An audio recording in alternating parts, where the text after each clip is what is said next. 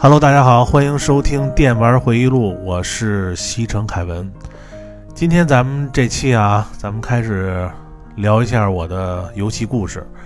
其实我经历过的这三十多年啊，游戏历程，其实就是游戏业的这个发展史。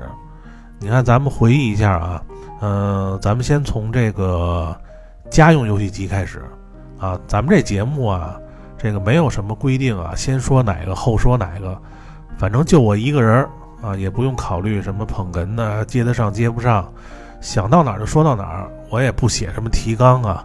反正就想到哪儿说到哪儿啊，这个都印在脑子里了。反正都是真实的经历，张嘴就来。呃，那那咱们先先聊聊这个这个家用游戏机啊，都经历了哪些时代？呃，我给他呀，我给它分成五个时代。呃，第一个呢就是上古游戏机时代，呃，也就是七十年代啊，七十年代世界第一台家用游戏机——奥德赛。奥德赛游戏机，因为太老了啊，这这国内基本上很少有人能玩到这个。我记得有一年我去那个日本玩啊，在那个秋叶原有一家二手的那个店里，我我见过这个奥德赛这游戏机，就当时我一看这标价也是天价啊，这个可能他拿那当古董卖呢。然后这个游戏机啊，其实插上那个电视以后啊，其实基本上就是两三个光点儿。就在那闪，然后怎么玩呢？就你得在那个电视上面，你贴一个那个就是带场景的一个透明塑料片儿。你你你你说它这个这游戏机有多古老吧？比如说你打乒乓球吧，打乒乓球，你就贴一个那个球案子的那个塑料片儿啊，它都配套都都有。然后它这个塑料片画的还是挺精美的啊。然后贴完以后呢，这个它不是两三个光点吗？然后那两边那光点就好像跟那拍子似的，然后中间那光点左右来回动，就好像那你在那打球。然后这就游戏太古老啊，就上古时代嘛，为什么说？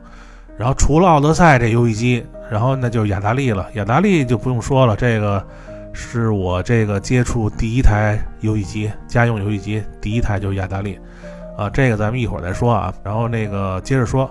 然后第二个时代呢，那肯定就是任天堂时代，八十年代，八十年代红白机，这个这大家很熟悉了啊，也是这个八位机的代表。但是有人说了啊，说你你说这不对，八位机的代表不是 FC，不是红白机，八位机的代表是什么呢？是 PCE。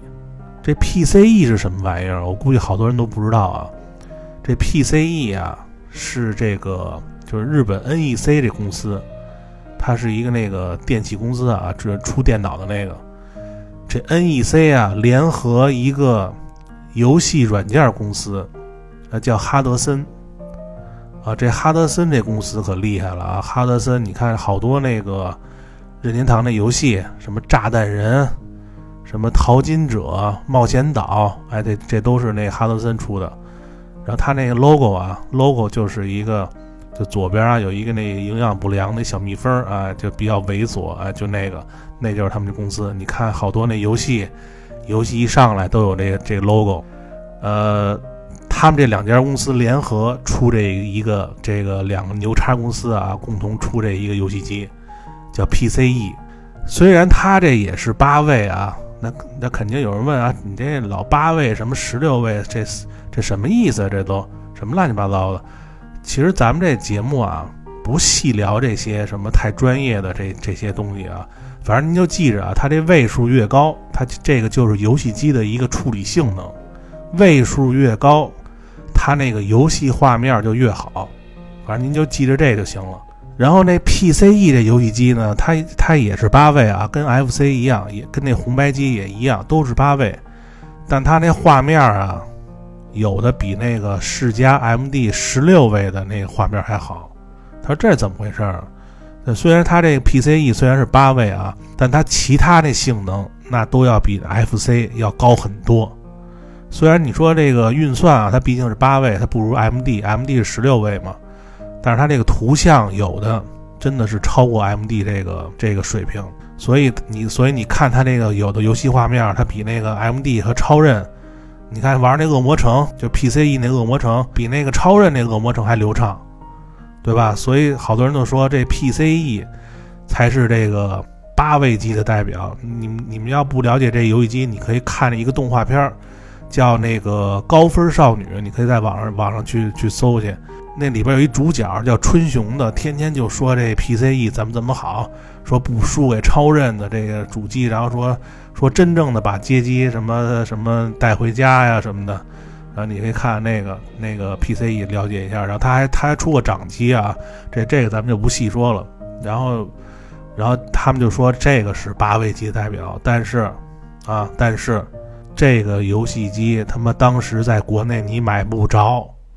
不普及，对不对？你不普及，那就没用了。咱们小时候玩都红白机、小霸王，都谁玩 PCE 过来的呀？对不对？这所以这个这个时代啊，第二个时代，那还肯定还是任天堂，任天堂这时代，对吧？这个是第二个。然后第三个啊，第三个就是十六位机时代。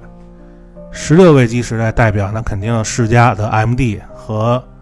任天堂的 SFC 超级任天堂，咱们都管叫超任啊，啊，这都是在中国买得着的，啊，这两台主机啊，这个不多介绍，大家都很熟。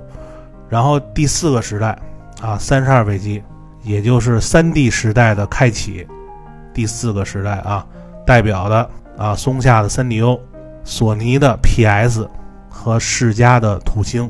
然后这个时代，我跟您说啊，这个时代太有意思了。好多人都讨论啊，说这个 PS 和土星谁更强？就当时啊，就这个话题，你不管是什么杂志啊，还有什么，反正都在讨论这个。当时这两拨人啊，代表 PS、代表土星的两拨人对骂啊。虽然这两台主机我都有啊，但是以我个人的这个看法啊，呃，肯定是 PS 更好一点。但是呢。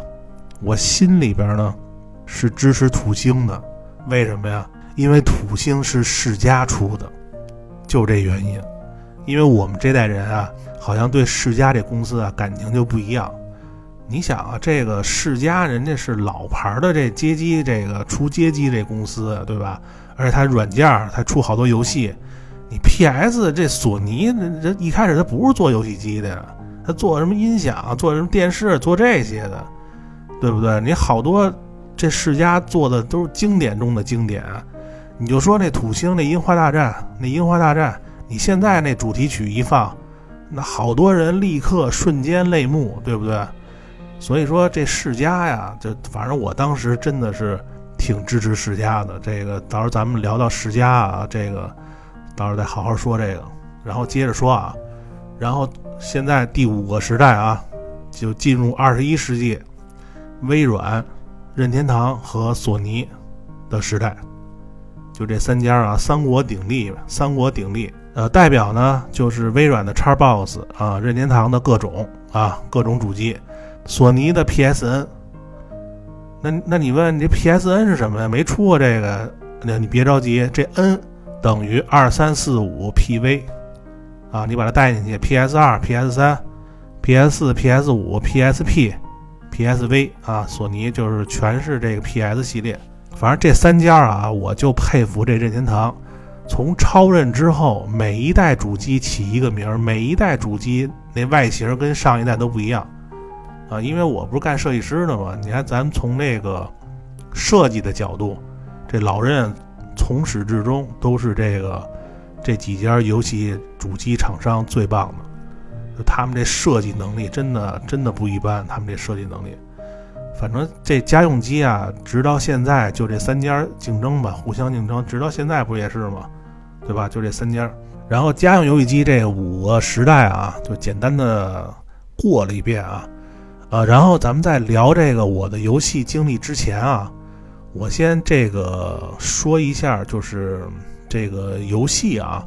就是说我总结了一个，就是我从玩雅达利开始，一直到现在，所有平台的游戏全都算上，然后我自己呢评选出十个最好玩的游戏，或者说说你花时间精力，对吧？最多的十个游戏，然那你要问你没事吃饱撑的，你凭它干什么呀？呃，其实这个就是我的一习惯啊。我经常呢也问身边的朋友，我就说就经常问他，我说你玩过游戏里边，你觉得哪十个是最好的？呃，其实这不光是游戏啊，你比如说电影、电视剧，呃，歌，然后你看的那书、漫画。吃饭的地儿都可以，因为，因为你通过你问这个啊，你能够一下了解这人就是你，比如玩游戏的取向是什么，因为这个不是说你一下就能说出来的啊。你想，你要是从这个这么多游戏，你让他挑出十个最好的，这不容易，这你怎么着得想半天，反正得纠结一会儿。所以说，这个听众啊，听众朋友，你们也可以在这个评论区。写一下你认为最好的十个游戏是什么？啊，因为有的时候就这人他选这十个里边，如果有你没听过的，你可以去试试，反正应该错不了。你比如说电影吧，他要说十个，有三个你没看过，你可以去看看。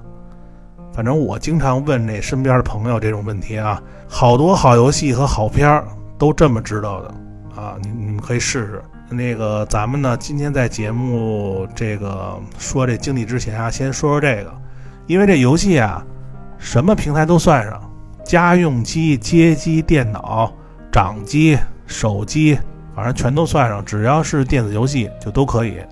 啊，我认为最好玩的十个游戏啊，这十个游戏排名不分前后，啊，只不过可能排名靠前的啊，可能花的时间精力更多点啊。这十个游戏啊，每一个游戏咱们都简单的说一下啊。这个先说第十名啊，第十名啊，电脑上的《魔法门：英雄无敌三》。呃，说到这游戏啊，这个这《魔法门：英雄无敌三》啊，是我电脑里边唯一一个从来都不删的游戏，直到今天啊，唯一一个从来不删的游戏。我不知道你们电脑里有没有这样的游戏啊？估计可能有人说了，哎，肯定有啊，这么这多了。你像什么 E L F 同级生二，我就从来没删过啊。对，你像这种游戏就可以进您您这个十个游戏的排名了啊，因为因为你你从来不删，那肯定有这游戏有不删的道理啊，对不对？反正您多注意吧，反正那右手也别用多了，这掉眉毛啊。E L F 这这公司的游戏啊，这个大家应该都懂啊。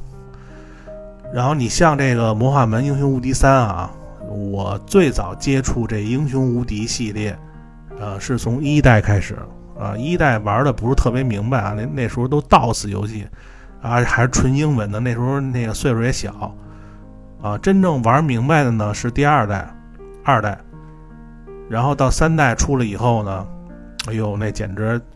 当时啊，因为当时这三代出了以后，这个它这个配置要求还挺高。反正当时对我来说，一看这画面啊，这这就是神作呀。反正我记得当时啊，我玩这《英雄无敌三》，然后当时还和这个就是当时能上网。上期我说了嘛，那个当时有一个能上网的一个网，北京叫银海威，银海威那上面能上网，能交交几个网友。然后我在那银海威上面就是聊天啊。嗯，有一个网友，他也玩这《英雄无敌三》，然后他叫杨什么，就杨月，还是我这时间太长我忘了啊。然后当时我们俩聊的还挺投机，然后呢，我们呢就用那个就那个调制解调器那拨号上网，我们俩连这《英雄无敌三》，然后除了这还连《魔兽二》。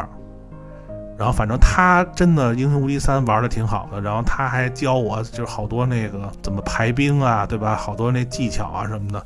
反正他后来好像是什么，就是国内一个英雄无敌一个比较权威网站的一站长，是叫什么英雄世界呀还是什么呀？反正这个我忘了啊。反正如果这个这杨大哥能能听到这节目啊，反正你欢迎欢迎你跟我联系啊。这这这这真是二十多年前的战友了。这个拨号连连线，我我当时拨号连线连过什么呀？你看啊，连过这个英雄无敌三，连过魔兽二，连过红警啊，沙丘啊，当时都跟不同人人练的，反正那那时候拿拨号上，谁谁输了谁那个第二盘谁谁拨号，因为你拨号你得费那电话费啊，对吧？那好，你电话费你打一盘半小时一个小时，那电话费很多。反正那时候挺有意思。呃，现在我玩这个《英雄无敌三》这个版本啊，是深渊号角一点六一版本的，国内反正有那个大神给汉化了。然后不过听说最近那个就是国外一工作室，然后又出新的版本，然后反正这游戏啊就有一大批的铁粉儿啊。你像这个《英雄无敌四五六七》这几代。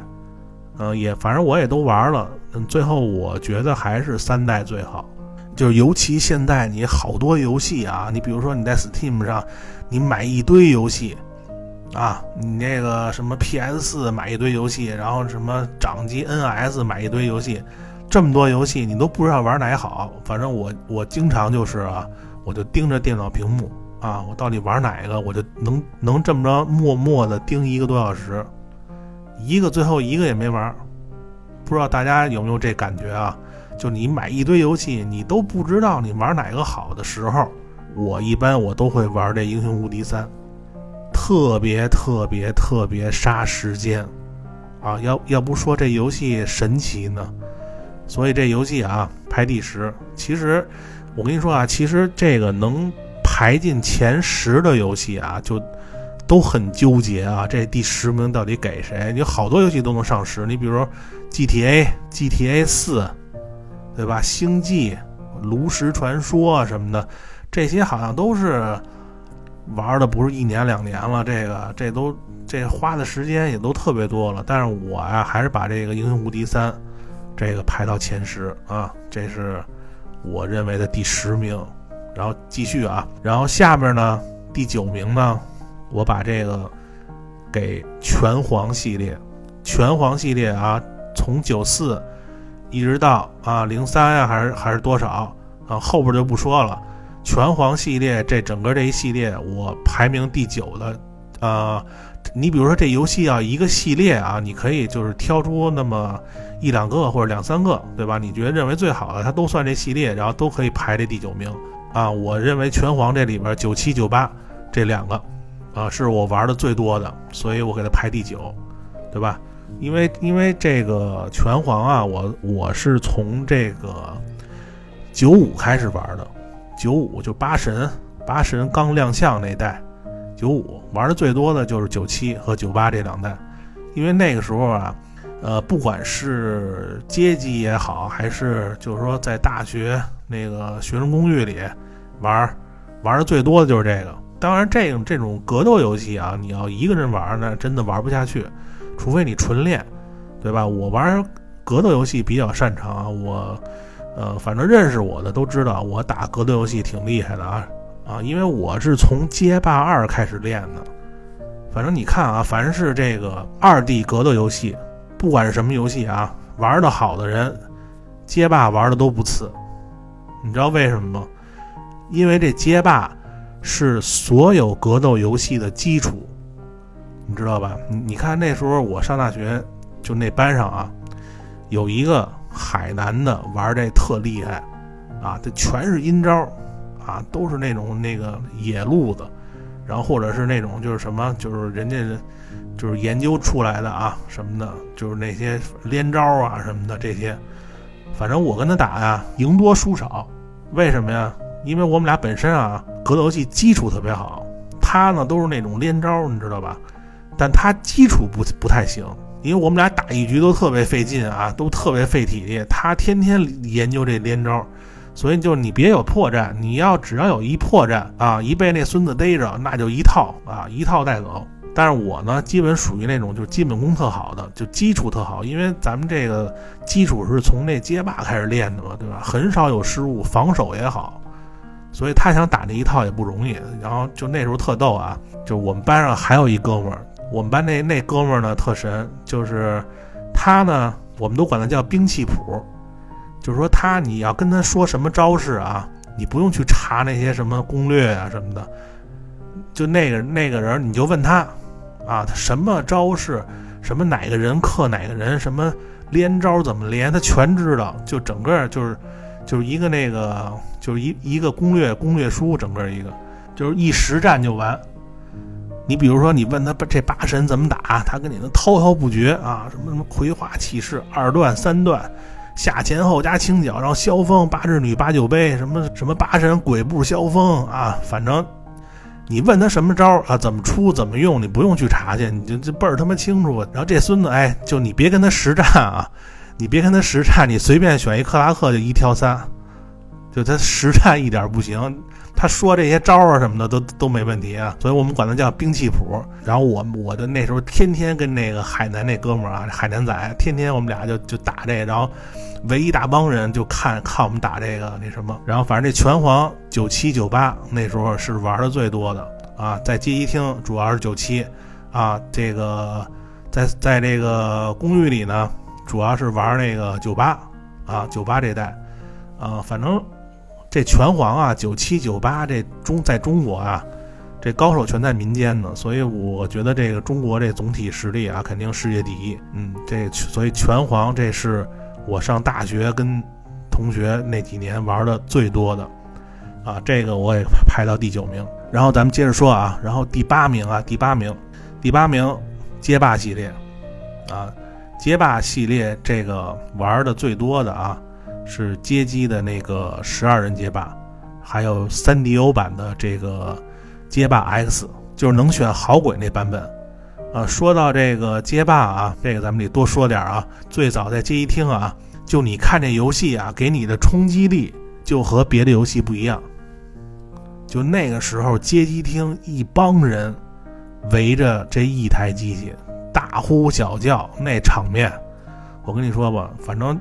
街机厅老板都喜欢这个，都喜欢这街霸，为什么呢？他吃币，你你打这一局对战，这一局多快啊，是不是？这一会儿这这这这币就得满，他他就得过去那个掏去，啊，那时候街机厅啊，两种最吃币的街机啊，一一个对战类的，你像街霸，什么噬魂，对吧？龙虎拳，还有一个就是什么呀？彩晶出的那种，什么一九四五啊。什么那四国战机啊，打飞机类的啊，反正只要你不是高手，这就这全死得快。这个，然后我玩这个这街霸啊，呃，是九二年啊，上初一，然后最先是这个八人街霸最早，然后呢就十二人，然后后来又是什么十二人提速啊，就那种速度特别快，然后后来这个。呃，王府井那儿那个世家那街机厅，啊，出来后来有十六人的，呃，就加李小龙他们那就那几个，然后那个，呃，这个咱们到时候回头说街机啊，具体就是北京那些知名的街机厅啊，那时候北京那个比较知名的街机厅啊，就是我经常去啊，跟那那个跟那里边那跟人那个什么就打街霸，这个到时候回头咱们仔细说，啊，反正。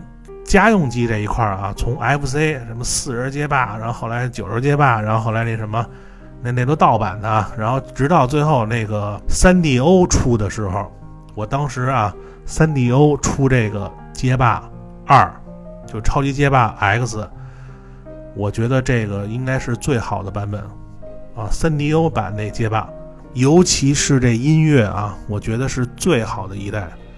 呃，虽然这画面啊，后来那个土星不是也出了一一出了一版吗？虽然这画面跟土星啊，可能那三 D O 机能问题啊，这个差点儿，但是我还是喜欢三 D O 那版，因为它那个那个声效啊，这太棒了。土星那声音啊，它完全是就是照搬街机啊，街机版那个那声效一般啊。然后它这里有一细节啊，就是你看啊，哪个主机。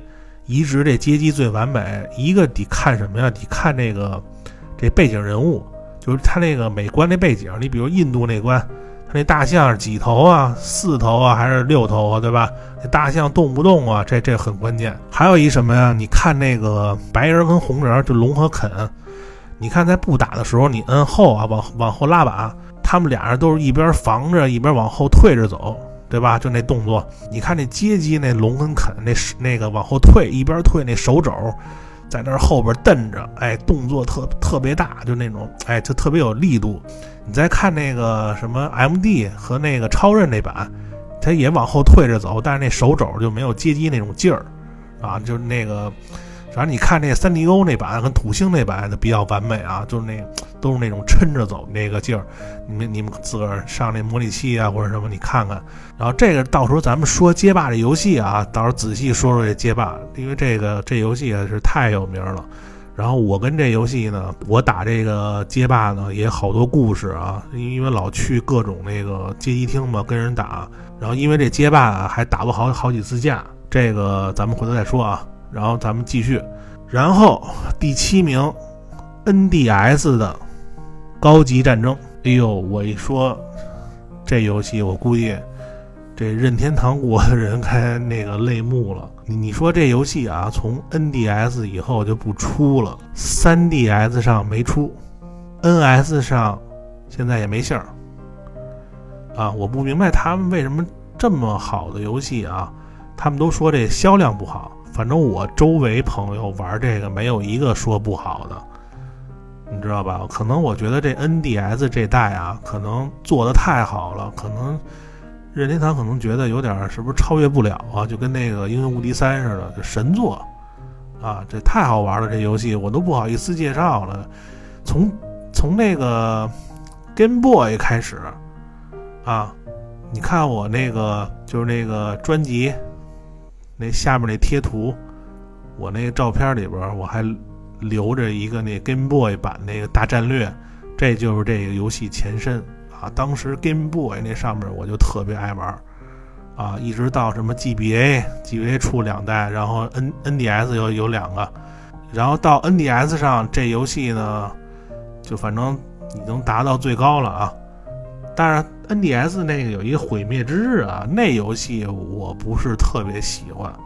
虽然玩法都一样啊，但是我觉得它那画面太灰暗了。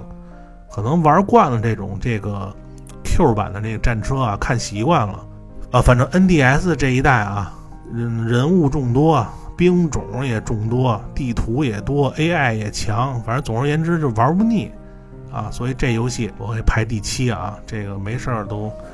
拿出来啊，尤其在掌机啊，这躺床上玩一把啊，一玩就是夜里三四点了啊。咱们继续啊，第六名，暗黑系列，一二三啊，暗黑破坏神，一二三都算上，每一代都没少玩啊。三代暗黑三，至今还在玩啊。呃，先说一代啊，一代当时买的是藏经阁。好多年轻朋友可能不知道藏经阁是什么啊？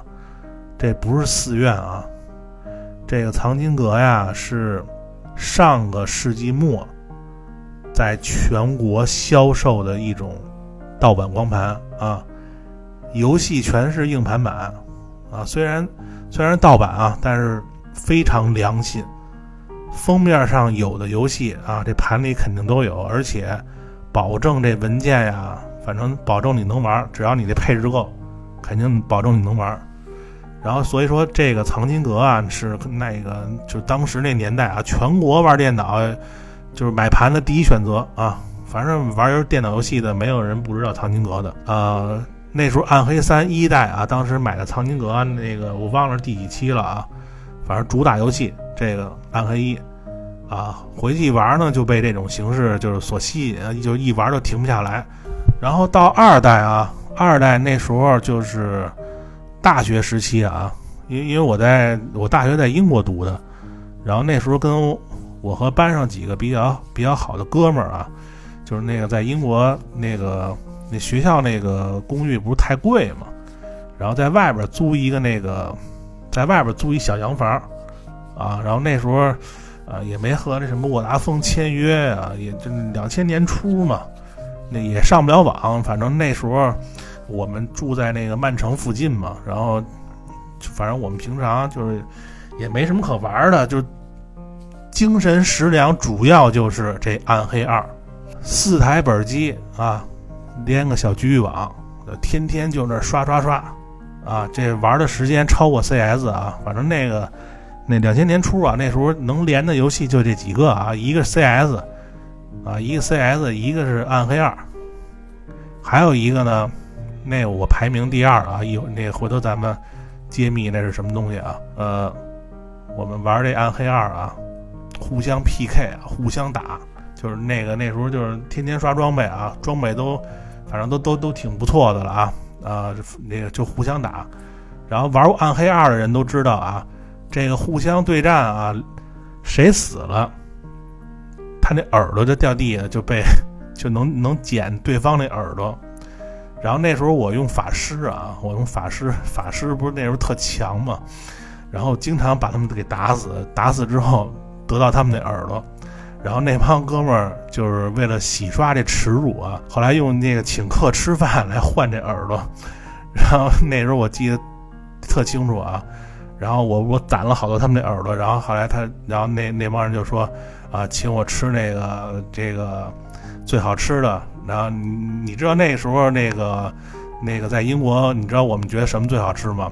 不是那破报纸包那个炸鱼啊，呃，是那个印度阿叉啊，就是我们管它叫印度阿叉，就是印度人啊，印度人做的那个 doner kebab，在那儿住过的啊，这朋友一听这个 doner，这肯定就就知道啊。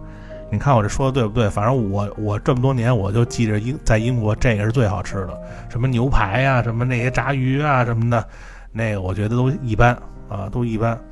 然后回头这个你们要爱听啊，咱们再聊一个那个呃留学的无聊时光的话题啊。然后接着说这暗黑暗黑三，呃，然后呢到了暗黑三啊，暗黑三至今还在玩，现在二十二赛季啊，这死灵。这赛季啊，真真的是这个牛叉上天了。原来死灵这这个职业啊，是这几个职业反正是最弱的，主要是他那个套装啊不给力。上个赛季就二一赛季，死灵还加强了一点，但是还得是玩那个散件。但然后这赛季他把那个套装啊这属性改了改，再加上这个四萃取，就直接上天了。这明显比别的职业猛太多了，但是我玩这个暗黑三啊，我不喜欢这个随大波啊，就大家都选什么我就选别的。你看上个赛季全是这个猎魔人啊，然后我就选死灵啊，这赛季全是死灵啊，我就选猎魔人，反正就不喜欢随大波啊。呃，这暗黑系列，呃，从一代到三代，反正我真的是玩的不少。主要我喜欢这游戏还一点是什么啊？就是当你这个刷刷刷的时候啊，就你不用想太多太多东西，而且你还能想点什么其他别的事儿，就不影响你玩这个。你比如你要玩只狼，那你必须得打的时候必须全神贯注，对不对？你就不能想别的事儿。所以这暗黑这个系列这点啊，我特别喜欢。反正也希望这个四代啊，四代赶紧出吧。这个这个暗黑啊，暗黑一到三，我认为啊，这个排到这个第六啊，然后第五名啊，这个我排前五的这些游戏啊，那绝对是当年日夜奋战啊，反正反正是我自己认为这个最好玩的游戏啊。呃，那这期时间我看差不多了啊。咱们这个下期啊，继续这个排名，咱们接着聊，啊，希望您呢订阅关注，多多宣传，啊，那这期先这样，谢谢大家收听，咱们下期见，拜拜。